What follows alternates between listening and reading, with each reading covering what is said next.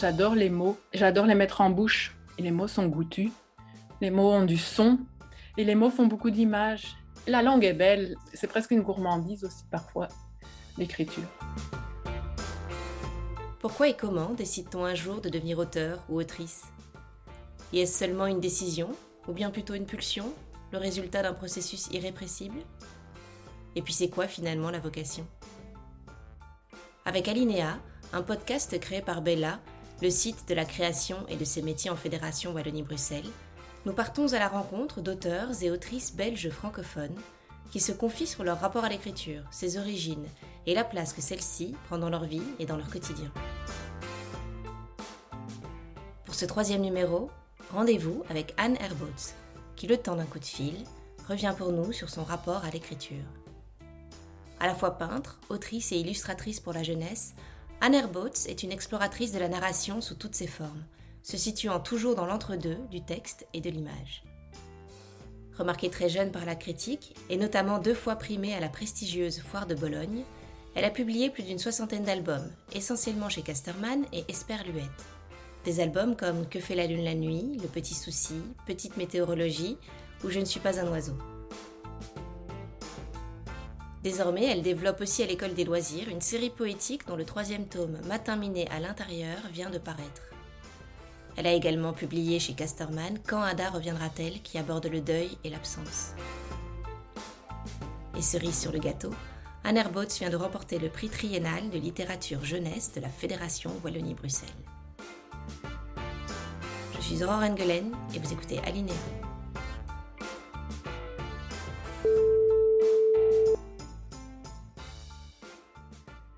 Bonjour Anne. Bonjour. J'ai une première question. Est-ce que vous écrivez en ce moment? Euh, Là, maintenant, tout de suite, non. Euh, pour l'instant, en fait, euh, point de vue création, je suis un peu à l'arrêt depuis un mois.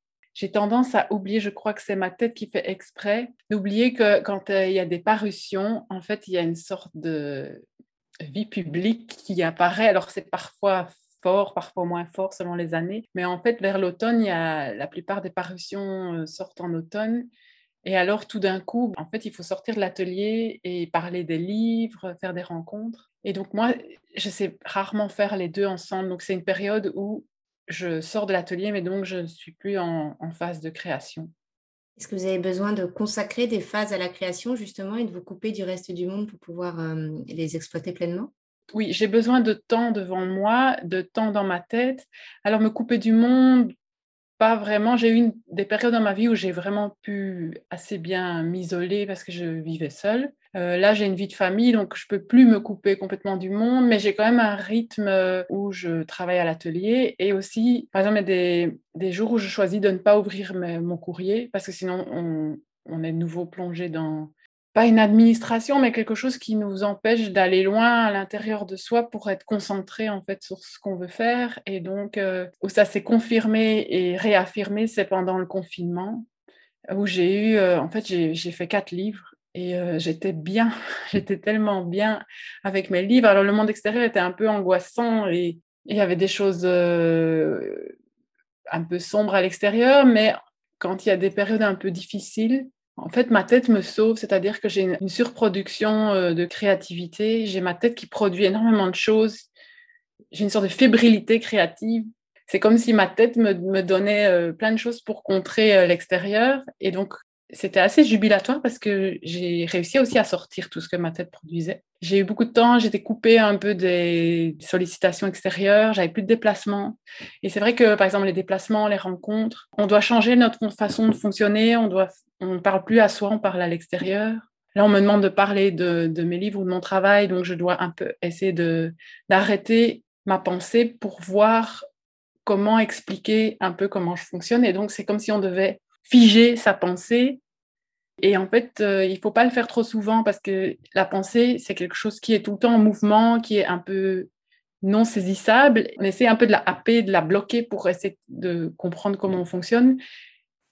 Alors, c'est bien de temps en temps, c'est intéressant aussi, c'est intéressant d'analyser son travail, mais quand c'est trop souvent, un, on se répète, deux, ça n'a plus d'intérêt, et surtout, en fait, ça demande énormément d'énergie de remettre en route cette espèce de, l'ectoplasme de pensée qu'il y a dans notre tête. Et voilà, donc c'est pour ça que je fais attention de pas trop accepter de rencontres, de, de conférences, de sorties extérieures, parce que ça, ça prend énormément d'énergie en fait. Euh, on va revenir euh, ultérieurement sur la façon dont vous accueillez cette pensée, dont vous la pliez au temps et dont vous vous organisez.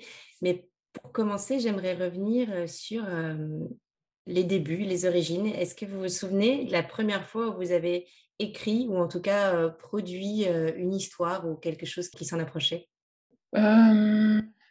Non, je ne sais pas. En fait, je pense que les enfants se racontent beaucoup d'histoires et que j'ai dû me raconter des histoires. J'ai dû faire des tentatives de, livres parce que j'ai eu la chance d'être plongée très très tôt dans les livres. Après, quand j'ai décidé de m'orienter vers le livre dans les études, j'ai fait l'Académie des beaux-arts de Bruxelles en supérieur dans l'atelier d'illustration bande dessinée. J'avais pas du tout l'idée de devenir auteur et illustratrice. Pour moi, c'était juste un atelier où j'ai rencontré euh, une personne qui est Anne Kevy, qui est la chef d'atelier, et qui, euh, lorsque j'étais me renseigner sur cet atelier-là, m'a parlé euh, du rapport entre le texte et l'image. Et j'ai été éblouie. J'ai vraiment senti qu'il y avait quelque chose là, avec énormément de choses qui pouvaient se passer. Moi, j'étais vraiment entre le texte et l'image. Je pense déjà dans ma tête, puisque j'aimais beaucoup lire et j'avais fait beaucoup de dessins, mais je voulais pas faire que du dessin et je voulais pas faire de l'étude de la littérature. Et donc, dans cet atelier, je pouvais marier les deux sans faire de l'analyse de texte et sans faire que du dessin. Et j'ai fait mes quatre années parce que ça paraissait tellement pas probable d'être publié. Le but, c'était juste que c'était magique de travailler le livre. Et c'est par hasard que, par mes jurys extérieurs, j'ai rencontré quelqu'un de chez Casterman. Et puis, euh, ça s'est fait. Et après, j'ai eu d'autres éditeurs. J'ai pas pu réfléchir, j'ai pas pu hésiter. J'ai commencé euh, directement à, publier. Et voilà, mon parcours s'est fait. Mais j'ai pas fait d'études pour être euh, une auteure illustratrice. Comment est-ce que vous considérez l'écriture et la création? Est-ce que pour vous, c'est un travail, un métier, un art, une passion? Je dirais plus un art. C'est pas qu'une passion et c'est pas un métier parce que ça dépasse ça.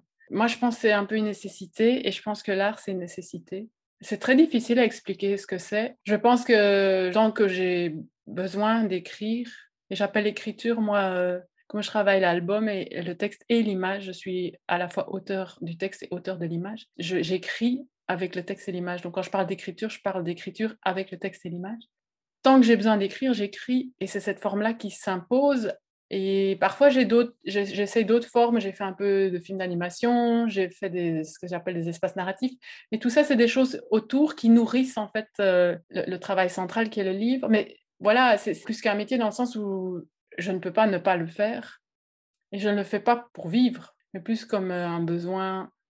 Je pense que c'est ça qui me tient debout aussi dans le monde, c'est l'écriture. Et c'est la seule chose que je fais bien, je crois, assez bien en tout cas, j'essaye de bien le faire. En fait, j'essaye surtout d'être la plus juste possible. Mais je ne fais pas grand-chose d'autre bien. Je voudrais revenir un petit peu sur la place et le temps que l'écriture et la création prennent dans votre vie. Et pour commencer, vous m'avez parlé un petit peu des phases d'alternance entre le fait de parler de vos livres et le fait de les faire. Mais est-ce que vous écrivez souvent quand vous êtes en phase de création? Euh, Alors, moi, j'ai un, un, drôle de, de fonctionnement euh, et j'ai toujours travaillé comme ça dans le sens où depuis que je fais le livre. En fait, j'ai beaucoup peint et dessiné et exploré vraiment énormément de facettes des arts plastiques. J'ai fait une formation parallèlement à l'école euh, en cours du soir en arts plastiques de 8 à 18 ans. Donc j'ai vraiment eu du temps pour explorer plein de matières, j'ai fait plein de stages et donc j'ai un peu acquis un vocabulaire graphique à ce moment-là. Et donc quand j'ai commencé à travailler le livre en soi aux beaux-arts, c'était plus la question du qu'est-ce que c'est un livre, qu'est-ce que c'est le rapport entre un mot et une image. Et, j'utilisais tout ce, bagage pictural avec moi pour travailler le livre. Et donc, en fait, plus j'avance dans le temps, plus je me rends compte que mes livres ont l'air assez peints, l'image est fort présente. Et donc, on a peut-être une idée que je passe énormément de temps sur les images. En fait, je travaille très, très vite. Et donc, mon travail d'atelier en tant qu'atelier peinture ou euh, art plastique, par rapport au temps du livre, est assez bref. Et je fais aussi très peu de crayonnage. En fait, j'en fais pas du tout. Je fais un, chemin de fer. Parce que pour moi, quand on connaît trop euh, l'image à l'avance, qu'on veut faire, il y a une sorte d'application de l'image après et qui fait qu'on est moins juste on n'est plus maladroit quand on prépare pas, mais on est plus juste dans la maladresse. Et aussi, il n'y a pas un ennui où on sait déjà ce qu'on va faire. Donc, en fait, je sais ce que je veux mettre dans l'image, je prends des notes pour ça. Quand je peins, tout n'est pas établi. Je sais ce qui doit être dans l'image, mais j'ai encore une liberté d'aller rajouter des choses et donc des strates de lecture qui n'étaient pas prévues. Euh, donc, je prépare peu mes images, mais je sais très bien ce que je dois mettre. Il y a un plaisir de l'image, il y a un plaisir pictural qui est nécessaire et essentiel, mais je ne choisis pas de faire un livre par rapport à ce que j'ai envie de faire comme technique, mais la technique va toujours servir le livre, c'est-à-dire que c'est comme un langage. Et donc, souvent, je ne sais pas du tout à l'avance vers où je vais aller, et c'est que quand je conçois le livre que je vois, ah oui, donc ça va être plutôt comme ça, et je sens en fait les choses, je sens ce que j'ai besoin, comme quand je vous parle maintenant, je choisis des mots pour essayer de dire les choses. Et ben là, je choisis des outils à la fois de texte et d'image pour euh, essayer de dire euh, ce que j'ai besoin de dire. Et donc, la partie peinture, entre guillemets, la partie art plastique est très, est très brève. Mais plus j'avance aussi en âge, plus la gestation du livre, elle est longue. Il peut y avoir plusieurs livres en gestation en même temps, mais je peux ne faire qu'un livre, ou alors c'est des choses très très différentes, je ne fais qu'un livre à la fois il y a une espèce d'inconfort parce que quand on est dans le faire, quand on est dans l'atelier, on fait avec les mains, donc on peut utiliser son corps pour euh, sortir les choses. Mais quand on est en préparation du livre, en gestation, en fait, on peut juste se transporter avec le livre et on peut pas trop non plus se distraire. Parfois, c'est au point que quand un livre est là, mais il n'est pas encore bien établi, Parfois, une promenade en forêt peut être trop euh, distrayante et je ne peux pas bousculer le livre qui est en train de se mettre en place. C'est comme une sédimentation, c'est comme si on secouait la bouteille. Donc, il, faut, il y a des moments où il faut attendre et on ne peut pas faire grand-chose. Et là, c'est assez inconfortable parce qu'on doit attendre la sédimentation. Et puis quand la sédimentation se fait, alors là, je commence à écrire les choses du livre. Et alors ça devient étrange, c'est que j'écris les choses, je mets en place le temps du livre avec le chemin de fer, mais aussi je prends presque des notes écrites pour l'image. En fait, l'image devient le texte, le texte devient l'image, parce que les deux sont toujours pensés dès le départ ensemble. Je ne sais pas séparer le texte et l'image. Même si j'écris un texte où je prends déjà des notes, où je sais l'image apparaît déjà. Voilà, j'ai besoin de temps, j'ai besoin de temps où je fais rien, où je peux pas me distraire, où je peux pas secouer ma sédimentation. Et ça, c'est des temps longs. Et puis, j'ai les temps d'atelier où c'est presque un peu une libération parfois de quand l'image se passe bien. Parfois, il y a les questions d'image qui viennent aussi bloquer un peu parce que je veux pas faire de l'image juste esthétisante ou juste plaisante ou juste l'image qui bavarde. Je veux une image qui ait sens. Donc, parfois, il y a aussi des questions qui se font au moment de la peinture. Mais souvent, c'est la peinture, c'est le moment où on peut sortir les choses concrètement. Et le chemin de fer aussi. Quand je mets le chemin de fer à plat, c'est comme si je mettais une partition temporelle du livre et donc je maîtrise un peu, ça y est, je l'ai attrapé. J'ai pu l'étaler, le, sortir de moi et donc il y a des choses qui se mettent en place. Vous parlez de partition, vous parlez beaucoup d'images aussi. Vos livres sont souvent euh, lus à voix haute, j'imagine. Est-ce que pour vous, les mots sont aussi du son ou en tout cas, comment est-ce que vous travaillez cet aspect euh, dit? Des textes que vous produisez, que vous écrivez? Alors c'est vrai que j'attache beaucoup de sens aux mots en fait, pas de sens. J'adore les mots. J'adore le jouer. J'adore les mettre en bouche. Et les mots sont goûtus. Les mots ont du son, parfois plus de son que de sens. J'aime bien re-questionner la langue aussi. Quand on répète un mot entre deux virgules, en fait, un, mot anodin reprend une, valeur autre et un mot répété prend pas le même sens la deuxième fois. J'aime beaucoup, je pense, interroger la langue, la retourner, jouer. Et les mots font beaucoup d'images je ne suis pas du tout musicienne, je ne lis jamais mes textes à voix haute, c'est dans ma tête, mais j'accorde beaucoup d'importance à la scansion du texte, à comment il vient, comment il s'écoule, et aussi au fait qu'il ne soit pas non plus trop suave. Quand les, choses commencent à devenir trop presque faciles ou trop attendues, tac, je, mets une assonance ou quelque chose qui fait que ça va, ça va casser et donc réveiller le lecteur et faire retomber dans la langue. Ce que j'appelle le rugueux aussi. Donc il faut tout le temps jouer sur euh, j'emporte la lecture et puis tout à un moment ça devient dissonant et on, réinterroge le texte. Donc euh, sans être musicienne, je pense que je, je joue beaucoup la sonorité de la langue et j'aime beaucoup questionner le sens des mots qu'est-ce qu'ils veulent vraiment dire la langue est belle, c'est presque une gourmandise aussi parfois, l'écriture. Est-ce que justement vous écrivez ou travaillez en silence ou en musique ou est-ce que ça dépend de la phase de travail dans laquelle vous êtes? Alors ça dépend de la phase de travail. Quand je suis dans l'écriture, euh, je suis plutôt dans le silence. Euh, je mets rarement de la musique choisie. Quand je mets euh, quelque chose, souvent c'est France Culture en fond parce que j'ai un problème de c'est que quand je travaille, j'ai aucune notion du temps et parfois ça me, ça me fait peur parce que je ne sais pas où je suis dans le temps. Et donc, en fait, France Culture, j'écoute à moitié. Par exemple, quand je peins, je suis concentrée sur mon livre, mais je peux avoir une sorte d'écouter en même temps quelque chose qui en plus souvent des choses qui me nourrissent. Parfois, j'arrête et j'écoute ou je prends des notes de ce qui se passe. Mais c'est c'est pas très souvent en fait que je mets la radio et je mets, je mets France Culture pour avoir aussi, je sais, ah, il est 11 heures. Et je travaille principalement le matin. Si je me remets à travailler vraiment à l'atelier l'après-midi, ce que je fais n'est pas très bon. Quand c'est vraiment intense, ça me vide. Je suis très, très fatiguée. Même l'après-midi, je ne peux pas faire grand-chose d'intelligent. Alors, il y a des périodes où, quand je peins et que c'est moins intense, je peux travailler longtemps. Mais souvent, c'est la matinée que je suis efficace. Et donc, quand j'écoute, c'est les émissions du matin. Et là, j'ai un peu des. C'est comme si j'écoutais la BBC, que j'avais Big Ben pour me dire, voilà, il était l'heure. C'est presque pour me rassurer dans l'écoulement du temps. J'ai aucune notion du temps et j'ai besoin de me rassurer, en fait. Est-ce que vous pouvez me parler de votre endroit préféré pour écrire, travailler, créer? Est-ce que vous pouvez peut-être me décrire votre atelier et me dire comment vous vous y installez? Alors, je peux difficilement écrire en bougeant, en voyageant. Il faut que je sois ancrée dans un lieu, au calme et seul. Avant, souvent, les périodes où j'arrivais à avancer très très fort dans les livres, c'était des lieux de vacances euh, que je connaissais. Euh, mais maintenant, comme avec la vie de famille, c'est plus possible parce que les vacances, on n'est pas seul. Et donc là, c'est vraiment les périodes, oui, où il y a les horaires scolaires. Je sais qu'à telle heure, je peux monter et là, je suis dans l'atelier. C'est un atelier qui est un peu isolé dans, la maison. Je vois des arbres, il y a beaucoup de silence. Et c'est là que je me concentre, oui. Je ne peux pas travailler dans, un lieu public ou à l'extérieur. Ou... Par contre, prendre des notes, souvent en voyage, je, prends des notes de ce que je vois après des rencontres. Mais c'est plus des choses qui me nourrissent et qui sont en train de rajouter du limon à ma sédimentation. Et c'est après que la sédimentation se fera. Donc, je, je happe plein de choses quand je lis je me rends compte que les sujets, parfois que je ne sais même pas qu'ils sont en train de se préparer, bon, c'est toujours autour du temps. Je prends des choses qui tout d'un coup ressortent parce que c'est autour, de ça que ma tête est en train de tourner. Et parfois, euh, c'est comme ça que je me rends compte que ce sujet-là ressort de plus en plus parce que chaque fois que je tourne autour de ça, il y a quelque chose qui se passe où je, c'est comme si tout d'un coup on voit un caillou dans, un amas de cailloux et on dit Ah, celui-là, il est joli, pourquoi celui-là alors que tous les cailloux se ressemblent ben, En fait, c'est comme ça que ça se passe c'est qu'on choisit certains cailloux, on ne sait pas pourquoi, après on comprend. Quels sont vos outils et notamment vos outils d'écriture? Est-ce que vous écrivez à la main ou sur un clavier? Est-ce que vous avez des carnets que vous avez tout le temps avec vous Un stylo fétiche Quels sont vos outils? Alors moi, je voulais être très ordonnée, donc je me dis il faut des carnets et noter dans les carnets.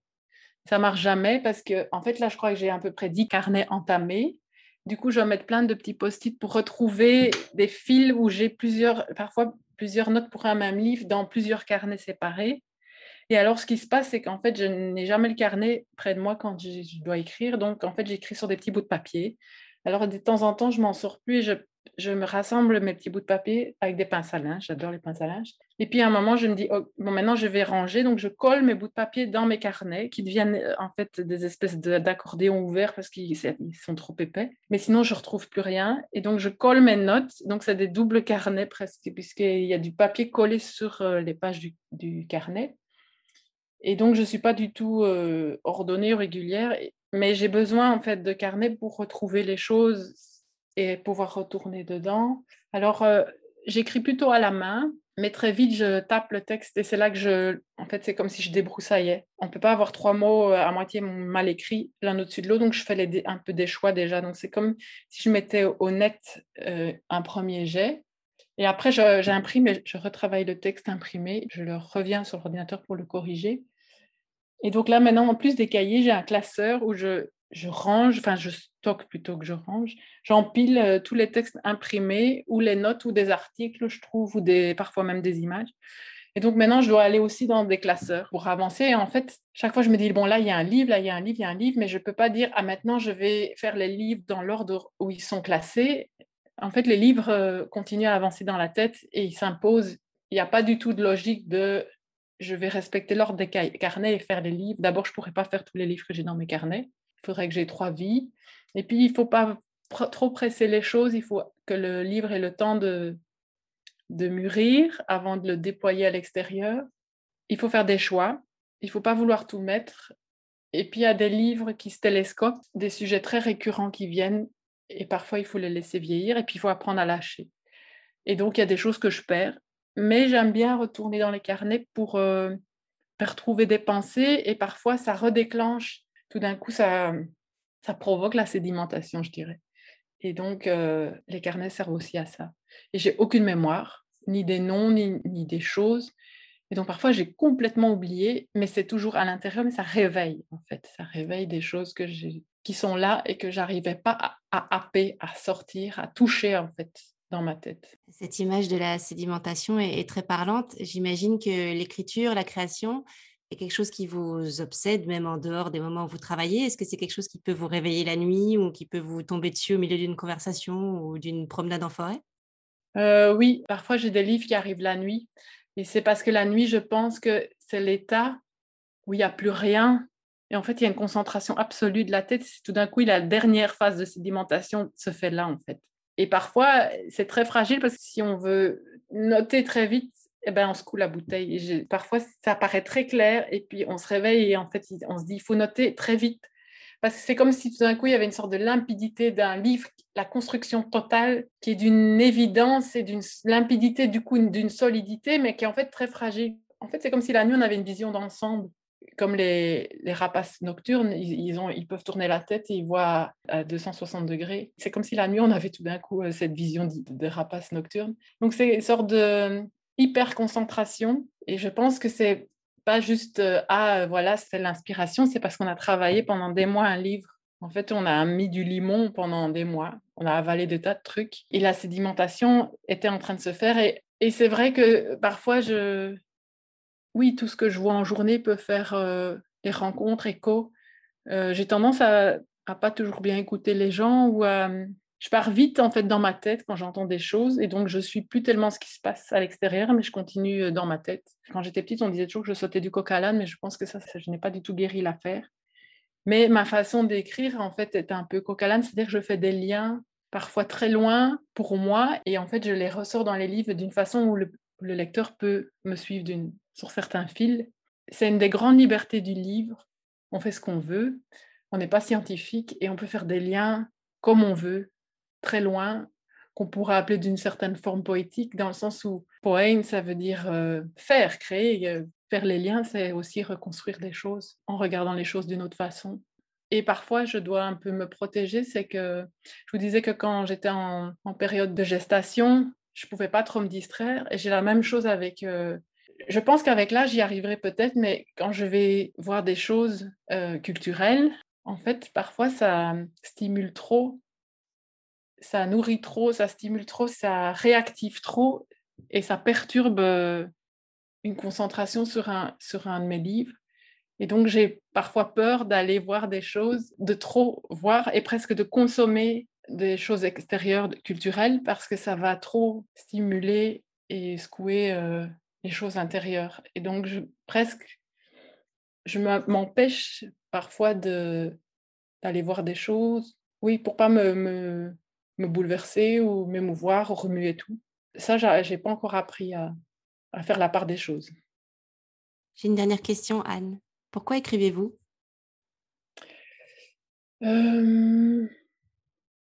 C'est ma façon de d'être euh, dans le monde, peut-être. Je crois que je serais malheureuse. C'est un besoin. J'ai trouvé une forme d'expression qui me convient très très bien je pense que je pourrais pas ne pas. Et je ne sais pas si ça va être toute ma vie, parce que l'idée de ah, je serai euh, jusqu'à la fin de mes jours, non, j'écrirai tant que j'ai des choses à dire, en fait. J'écrirai tant qu'il y a quelque chose, tant que j'ai du limon, tant que j'ai des choses qui se sédimentent. Et bon, par la force des choses, ça fait, euh, je crois, 25 ans que je fais du livre.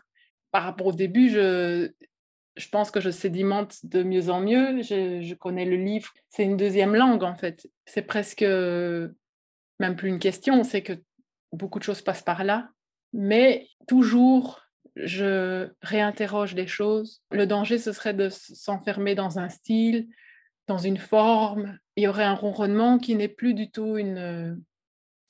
Il n'y aurait plus du tout ce rugueux. Et je pense qu'il faut se mettre en danger, c'est peut-être un peu prétentieux, mais toujours aller chercher sur le bord pour réinterroger ce qu'on fait, ce qu'on dit, pour être juste. Oui, l'idée, c'est pas de correspondre à soi. L'idée, c'est juste de dire les choses de soi à l'extérieur, mais c'est pas l'idée qu'on corresponde à. Je réfléchis jamais ah, je vais faire un livre de, de Anne Je réfléchis pas du tout à ça, je réfléchis pas du tout à la forme extérieure. Je ne peux pas dire que je m'occupe pas du lecteur, mais d'une certaine façon, oui. C'est-à-dire que je fais attention au lecteur dans le sens où je veux faire un livre le plus juste possible. Je veux dire les choses. Je fais un livre le plus juste possible. Je conçois le livre comme un tout. Je fais une sorte de corps à corps avec le livre. Et après le livre, il va s'envoler et on va voir où il va voler, s'il va voler large ou s'il va voler. Et souvent, les livres où on attend le moins, on se dit, où ça va être peut-être un livre difficile, eh bien, j'ai eu l'expérience plusieurs fois que c'est ces livres-là qui parfois touchent le plus de monde, le plus large. Donc, moi, c'est juste un besoin, j'écris et j'écris le plus juste possible. Et j'essaye aussi de pas trop écrire parce que j'ai plein d'envie, mais je sais que trop, il faut faire des choix. Ça fait partie de l'écriture, d'enlever aussi. Pour moi, j'écris plus en enlevant qu'en posant les choses. Merci beaucoup, Anne. Merci. Merci mille fois à Anne de s'être confiée pour Alinéa sur sa vocation, son rapport à l'écriture et la place que celle-ci prend dans sa vie. Merci à vous de nous avoir écoutés. Et merci à Bella de soutenir la création en Fédération Wallonie-Bruxelles et d'avoir rendu ce podcast possible. Si vous l'avez aimé, n'hésitez pas à vous abonner, le liker, le commenter, le partager et lui mettre plein de belles étoiles. Rendez-vous dans quelques semaines pour les prochains épisodes.